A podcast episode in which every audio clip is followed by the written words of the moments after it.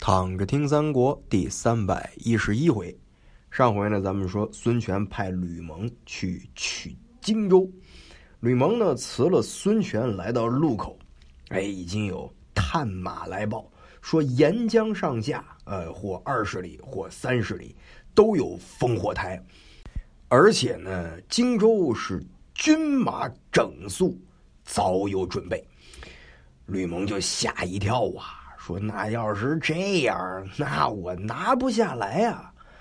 我刚在吴侯面前劝说来取荆州，那现在可怎么办呢？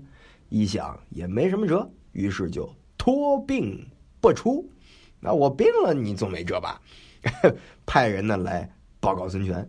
孙权一听说吕蒙病了，也挺不开心的。陆逊就说了：“说吕子明之病啊。”这是假的，那孙权说：“那你既然说他是假的，那你去看看去吧。”陆逊呢，领命，星夜赶往路口寨中来见吕蒙。哎，一看呢，果然面无病色。陆逊就说了：“说我呀是奉了吴侯之命，来看看您这身子骨如何。”吕蒙说：“哎呀，我这……”有点不太得劲儿，哈哈，不太舒服，哎还劳烦您来过问，真是不好意思呀。陆逊说：“吴侯以重任托付给你，你不趁现在赶紧行动，你郁闷什么呢？” 这吕蒙呢，就看着陆逊看了很久，也不说话，啊，这恨不得默默无语，两眼泪了。这陆逊就说了：“说我有一个小方子。”能治将军的疾病，不知道你想不想听呢？吕蒙就把左右屏退，就问他，说：“你说的这个良方，我想请教请教。”陆逊就笑了，说：“你的病啊，不过就是因为荆州是兵马整肃，沿江有烽火台之备。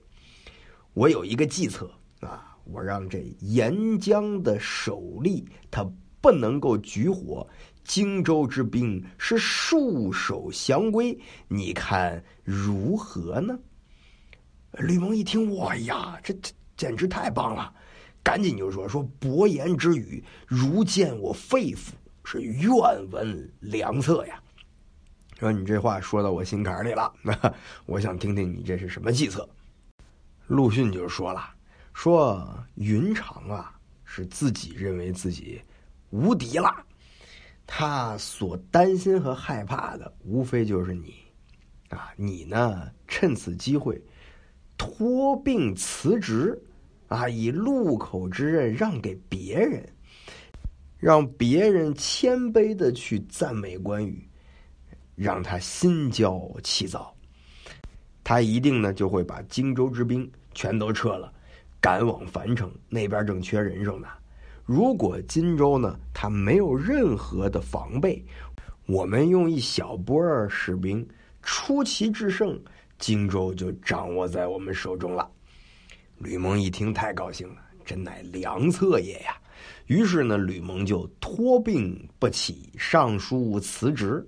陆逊回来见孙权，就把这计策跟孙权说了。孙权呢，还是召唤这个吕蒙来建业养病。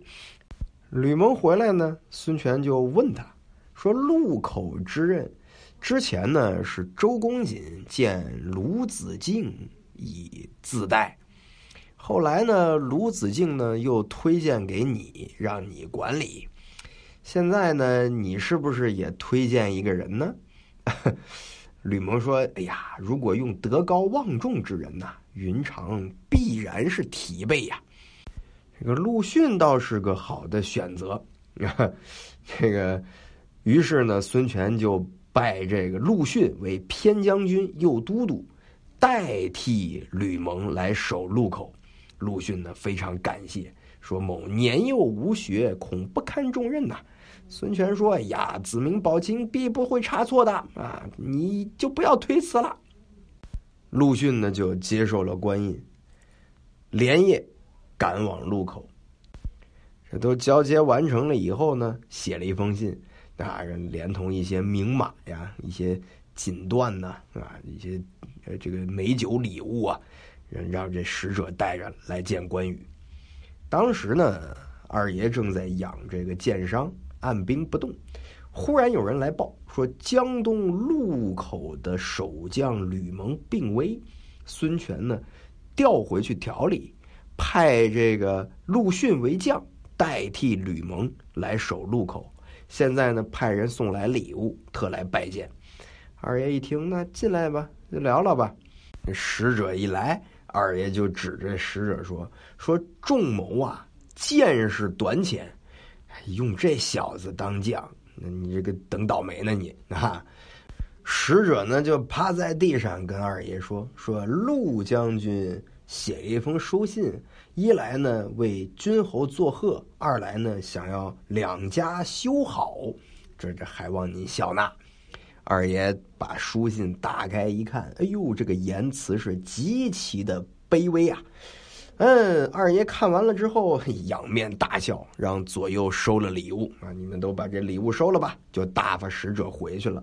使者回去看到陆逊之后呢，说关公欣喜。貌似好像不再担心咱们这边了，哎，这陆逊就很高兴，秘密派人探听关公，果然是撤走了荆州大半的守军，来赴樊城听候调遣，只是等到箭疮痊愈了，就要进兵了。陆逊打听的可详细了啊，把这些情报呢都派人呢去报告给孙权，孙权呢就把吕蒙呢。召唤回来来商议，说现在关云长果然呢是撤了荆州之兵，想要攻取樊城，我们可以设计去袭取荆州。你跟我弟弟孙角一块儿去怎么样？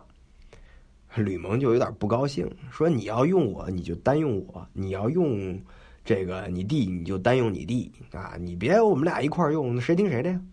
孙权一想也是，于是就拜吕蒙为大都督啊，总治江东诸路军马，让孙角呢在后面接应粮草。